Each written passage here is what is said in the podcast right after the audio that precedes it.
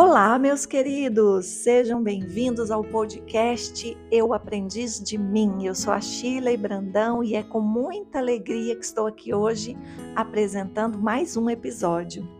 Nessa semana, é, eu recebi várias sugestões de temas para compartilhar aqui com vocês. Quando eu fico muito tempo sem postar episódio, muita gente começa a me procurar e já sugerir temas e pedir que eu fale sobre uma coisa ou outra.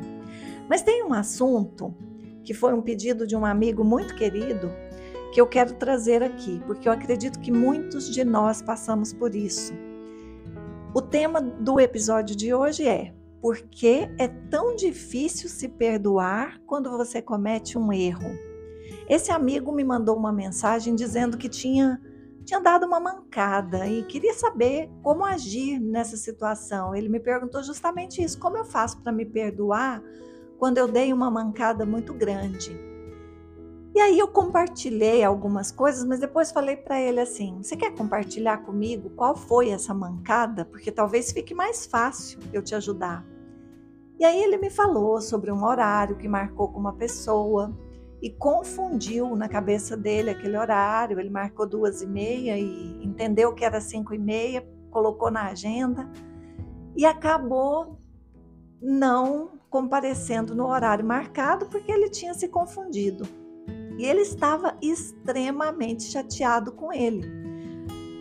E aí eu estava dizendo para ele várias questões, né, que eu quero dividir aqui com vocês, porque eu já cometi algumas mancadas também e acredito que quem nunca fez isso, né? Eu acho que todos nós já cometemos mancadas, já, já tivemos falhas em relação a outras pessoas, seja em relação à nossa postura, ao nosso comportamento, às palavras, todos já passaram por alguma experiência assim. E aí eu fiquei analisando a minha própria vida, quantas mancadas eu já dei.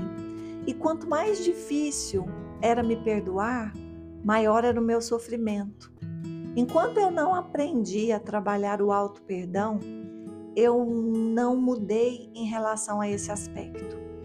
Então, primeira coisa que eu acho que a gente precisa considerar é quando a gente tem esse sentimento, né, de que não consegue se perdoar porque deu uma mancada, perguntar para a gente mesmo: por que, que eu estou sentindo que eu não mereço esse perdão? Pode ser que você esteja passando por um sentimento de culpa, vergonha ou um auto-julgamento. E é importante olhar para isso, investigar, entender, sabe, de onde vem esse sentimento de não merecimento em relação ao perdão. Às vezes, esse sentimento pode estar preso em alguma dor de infância. Na verdade, muitos dos nossos problemas estão presos nas nossas dores de infância. E aí a gente precisa aprofundar um pouquinho mais, né? E, e, nessa investigação interna, até chegar ao fato de se perdoar, é também perguntar para você mesma ou você mesmo: por que eu não me permito errar? O que está por trás disso? O erro, ele leva muito a gente para um lugar de vibração baixíssima, vergonha, culpa. E aí, se a gente demora nesse lugar, a tendência é a gente se punir, é a gente se cobrar, se condenar. E o nosso foco, ele se volta para aquele fato, para aquela situação, para aquele episódio. E a gente esquece de quem a gente é. Então, é, tem também um outro aspecto que vale a pena investigar, que é por que, que eu não me permito errar? Por que, que eu tenho tanta dificuldade de aceitar que eu sou humano e que eu posso cometer falhas? Por que, que eu preciso sustentar é, essa ideia de que eu vou sempre acertar? Eu vou sempre tentar acertar. Isso é fundamental. Eu estou aqui dando o meu melhor de verdade, mas como ser humano, exposto a todas as emoções que, que são presentes na vida de todos nós, e em algumas vezes eu vou sentir raiva, eu vou sentir medo, ou em outras vezes eu vou eu vou me deixar levar por uma situação que eu estou vivendo e vou esquecer de algo que é importante, vou usar palavras indevidas. Por que, que eu tenho tanto medo de decepcionar os outros? E aí, por trás disso, pode ter o medo de ser julgado, a necessidade de aprovação, o medo de ser rejeitado. Se a gente olha honestamente para esses sentimentos e aprofunda, muito provavelmente a gente chega na resposta que vai nos ajudar a reconstruir a nossa autoimagem. Porque enquanto a gente está pensando mal da gente porque cometeu uma falha, e olha, eu acho que essa falha dele nem foi tão grave assim. Não foi, porque é uma pessoa que sempre cumpre com seus compromissos.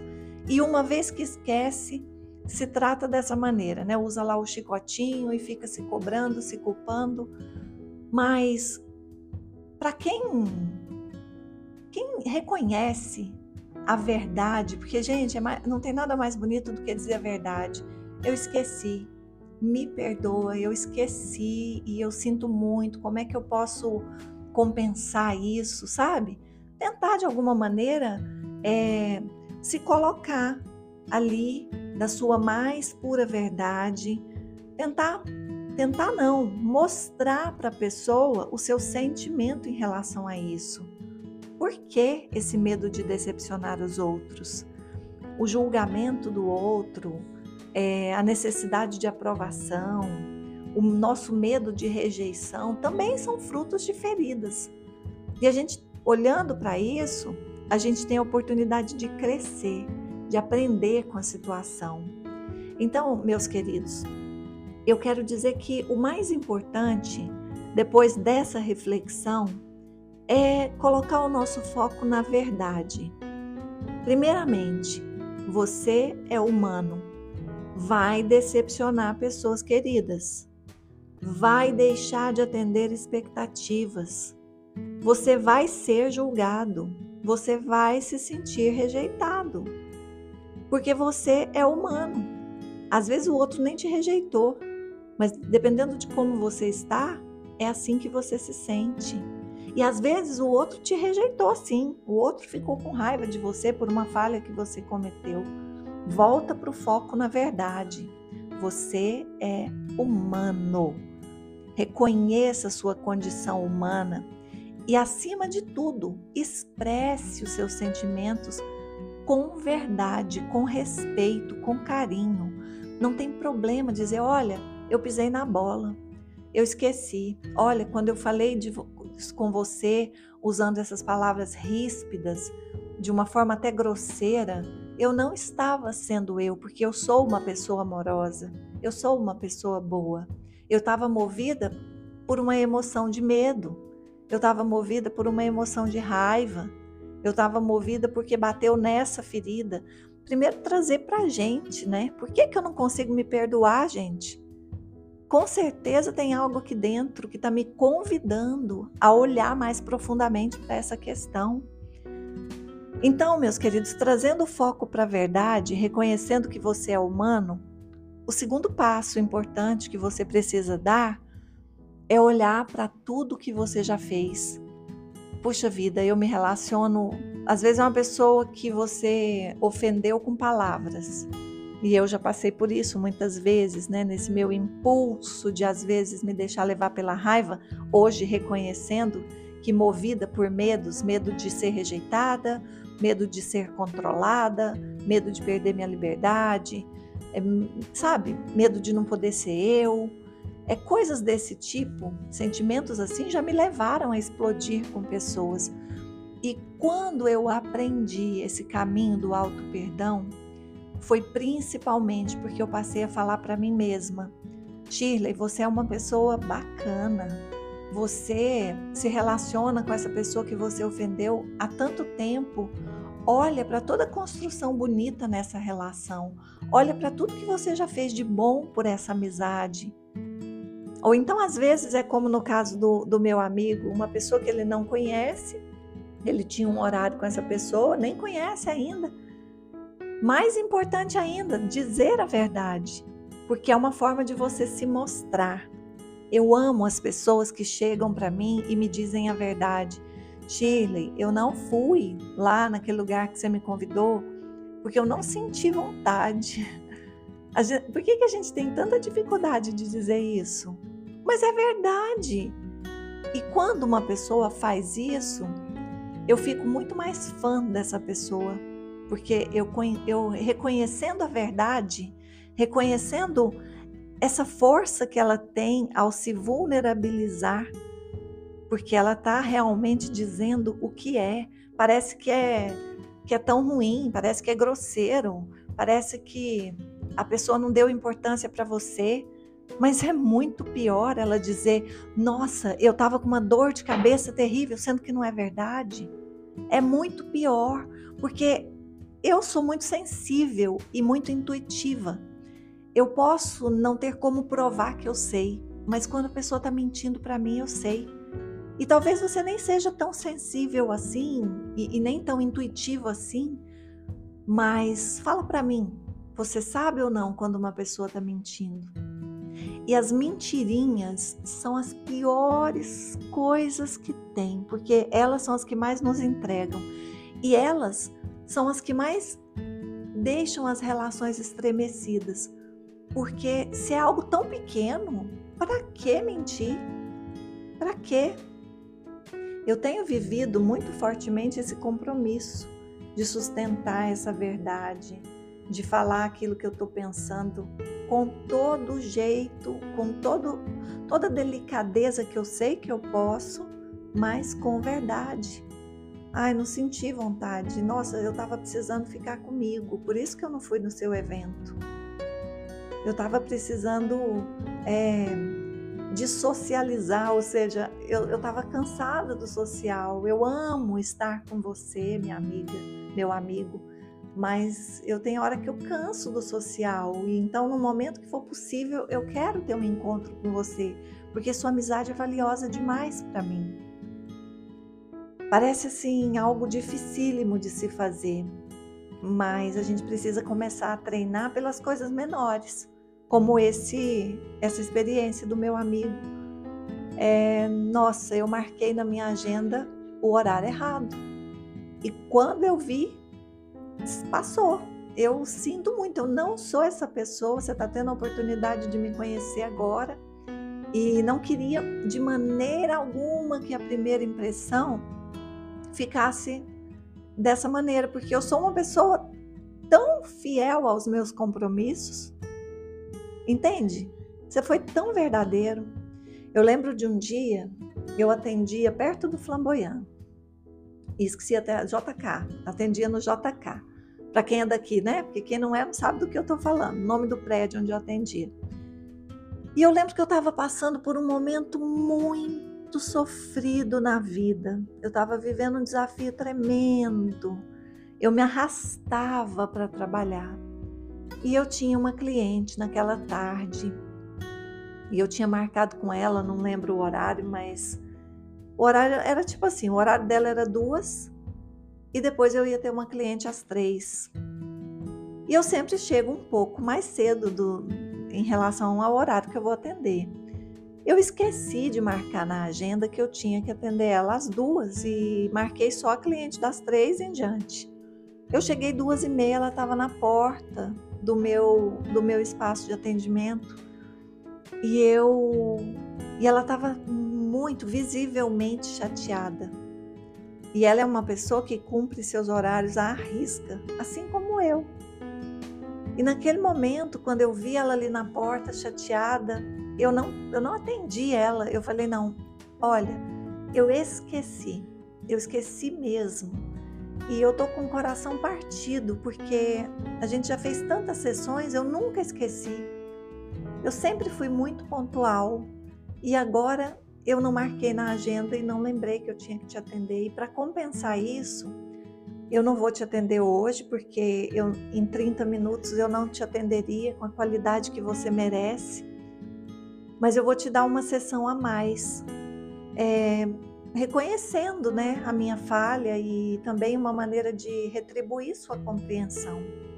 Ela desarmou Na hora ela desarmou, a expressão corporal dela mudou e ela saiu de um lugar de julgamento e de raiva para um lugar de acolhimento. E por trás desse, dessa mudança, eu tenho certeza que tinha a verdade. Foi a verdade que tocou o coração dela. Porque quando você está dizendo a verdade, você vai para o sentimento daquilo que você está expressando. Você expressa esse sentimento. Esse sentimento ele transborda. O sentimento da verdade ele se, ele se expressa de um jeito lindo através de você.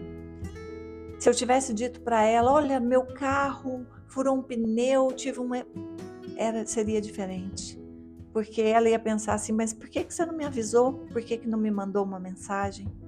Né? Mas a verdade é essa, eu esqueci. Eu esqueci, eu sou humana. Naquela época eu ainda me cobrava. Eu ainda ficava mal comigo muitos dias. Hoje eu não faço isso mais. Eu aprendi a me acolher. E um dos episódios que mais me causou dor, mas que também mais me fez mudar foi o dia que eu magoei profundamente uma amiga que eu amo. Com palavras ríspidas, ásperas, de forma grosseira, eu agredi ela verbalmente. Aquilo me levou para um lugar de dor tão grande, assim, foi tão profundo, me machucou tanto. Eu sabia que ela estava sofrendo, mas ninguém estava sofrendo mais que eu, porque eu estava no lugar da agressora.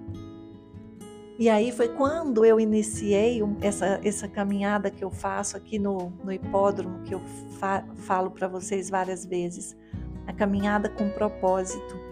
Eu queria algo que marcasse um desejo profundo de mudança. Eu não queria simplesmente dizer, ah, eu vou mudar. Poxa, se fosse fácil para um explosivo falar, eu vou mudar, ele mudava, porque ele quer. Na hora que ele faz ali, que ele comete a, a mancada, ele fez sem pensar. Ele foi movido por esse impulso que está ali dentro, que muitas vezes é expressado através da raiva, do medo, como eu já disse. Aí ele toma a decisão e fala: Eu quero mudar. Mas se ele ainda não aprendeu a respirar, se ele ainda não aprendeu a contar até 10 antes de explodir, como é que ele vai conseguir cumprir com esse desejo? ele vai mudando aos poucos, à medida em que ele vai se trabalhando, porque foi isso que eu fiz comigo. É? Vocês sabem dessa história aqui, quem já ouviu meus podcasts antigos, já quebrei uma farmácia, já bati na face do meu pai.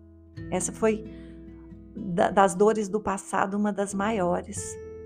E eu já contei em live e, e me vulnerabilizei na época que eu fazia as lives do baú. Estão lá no Instagram, todas estão salvas lá eu fazia essas lives, sorteava, é, era uma live que eu queria muito usar o poder da intuição. Então eu colocava nas tags dentro de um baú vários temas de episódios que eu já tinha vivido e pedia para as pessoas escolherem três elementos: borboleta, chave e pena. Cada elemento remetia a, a um aspecto nosso, por exemplo, borboleta, transformação, pena espiritualidade, chave ação, movimento. E aí as pessoas escolhiam. E aí dentro de transformação, quando saía borboleta, eu ficava morrendo de medo, porque eu falava assim, gente, dentro do baú tem a história do meu pai. E eu, eu por mais que eu quisesse me deixar levar pela intuição e falar sobre aquele tema, o que viesse no coração naquele momento, eu ainda tinha muito medo de expor uma coisa tão pesada, uma coisa tão sofrida e que realmente relatava ali uma fraqueza que eu tinha. Eu estava me vulnerabilizando. Era uma live que para mim ela durou aí uns, eu acho que uns três meses. Era toda semana, uns dois, três meses. Era uma live que eu estava ali disposta a me vulnerabilizar, até para ajudar as pessoas a entenderem que elas também são vulneráveis e que a gente tem que sair dessa ideia de vida perfeita. Parar de pensar que uma pessoa, porque mostra para gente a imagem de alguém bem-sucedida, de alguém resolvida, de alguém que, que flui bem na vida, que essa pessoa não tem vulnerabilidade. Ela tem, ela só se trabalha. Ela, ela, como qualquer ser humano, acolhe suas vulnerabilidades e cresce. mas é um ser humano normal. Então eu queria mostrar isso para as pessoas. Eu sou como você. E aí, num dos últimos dias, acho que no último, quase no final dessa série de lives, alguém escolhe borboleta, a grande maioria escolhe borboleta, e quando eu sorteei as tags, peguei a tag da borboleta, era a história do meu pai. E foi uma coisa assim que agora nem cabe dizer aqui o que me motivou, porque nada justifica uma atitude de raiva onde você despeja no outro, seja lá quem é esse outro. Às vezes é até a pessoa que te ofendeu. Eu posso escolher me calar diante da ofensa. Eu não preciso me reduzir àquele nível, não ao nível da pessoa, mas ao nível do comportamento que ela está tendo. Porque todo mundo tem os, as suas forças também. Então, voltando para a caminhada com propósito, essa dor em relação à minha amiga, porque esse episódio não é tão recente, deve ter uns três anos. Quando eu decidi fazer essa caminhada, eu decidi concentrar toda a minha atenção durante aquela, aquela hora de caminhada, seis, sete quilômetros, afirmando para mim mesma o quanto eu sou uma pessoa boa e amorosa o quanto eu sei expressar minha amorosidade, o quanto ela é muito mais presente nas minhas relações do que qualquer atitude ruim que eu possa ter tido ou que eu, sabe? E aí eu começava a refletir mais profundamente, caminhando sozinha, olhando a natureza. Essa, essa coisa, gente, ela integrou de tal forma aqui dentro que eu senti uma grande mudança a partir desse, dessa atitude. Eu sempre fiz caminhadas com propósito, mas essa eu, eu falo que com esse propósito firme durante uma hora, concentrada, pensando naquilo e respirando e afirmando para mim e, e, e me convencendo, me lembrando de que eu sou amorosa, isso foi transformando a minha vida de um jeito incrível.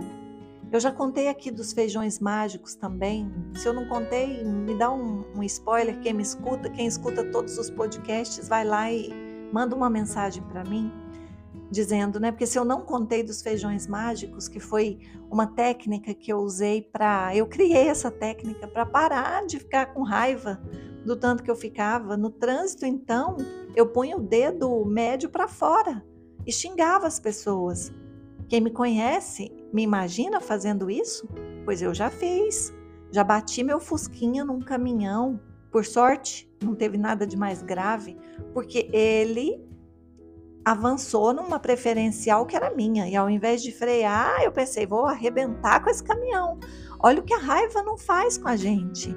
E aí, naquela época, eu criei a técnica dos feijões. Isso tem 15 anos, 10, 12 anos, tem muito tempo. E a técnica dos feijões era observar minhas reações. E cada reação negativa, eu colocava um feijãozinho preto num potinho. E cada ação positiva, porque a, a reação, é, eu acho que ela é sempre negativa, a ação é positiva. E cada ação positiva, eu colocava um feijãozinho branco. E no final do dia, eu ficava olhando o potinho que estava mais cheio e aí eu respirava, inspirava e expirava, inspirava contando até quatro, soltava o ar contando até oito e repetia para mim: eu sou uma pessoa boa e amorosa. Eu expresso minha amorosidade. Eu sei me controlar. E aí eu ia me controlando. Então, foi um crescimento, foi um processo. Quando eu falo que eu sou a minha melhor cliente, eu bato carimbo em cima disso, porque eu proponho muito daquilo que eu aprendi, mas muito também daquilo que eu vivi, experimentei, senti na pele, comprovei que faz diferença.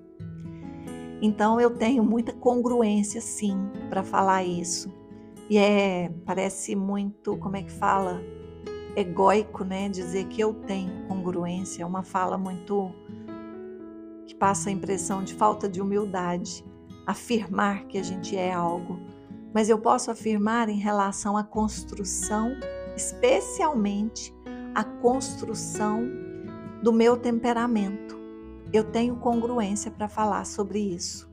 Eu posso criar um curso se eu quiser para ajudar as pessoas a atravessarem esse caminho da raiva, porque foram tantas técnicas que eu criei e que eu usei em mim mesma e que deram certo. Eu posso em algum momento talvez até faça isso. Agora aqui eu falei a respeito de uma mancada simples, né? E, e aí vem o fato de conhecer esse meu amigo e e de saber que ele se cobra muito, ele se julga muito, ele não se permite errar. Ele está o tempo todo achando que tem, pelo menos com as pessoas que ele gosta, né? Eu sei que ele tem a consciência de que ele não consegue agradar todo mundo, mas ele fica o tempo todo achando que ele só pode acertar. E a amizade, ela passa a ter um valor maior, pelo menos para mim, quando a pessoa comete uma falha e sabe se expressar a partir disso. A forma como ela, como ela se coloca, se posiciona depois do erro que ela cometeu, faz com que a amizade se torne ainda mais valiosa.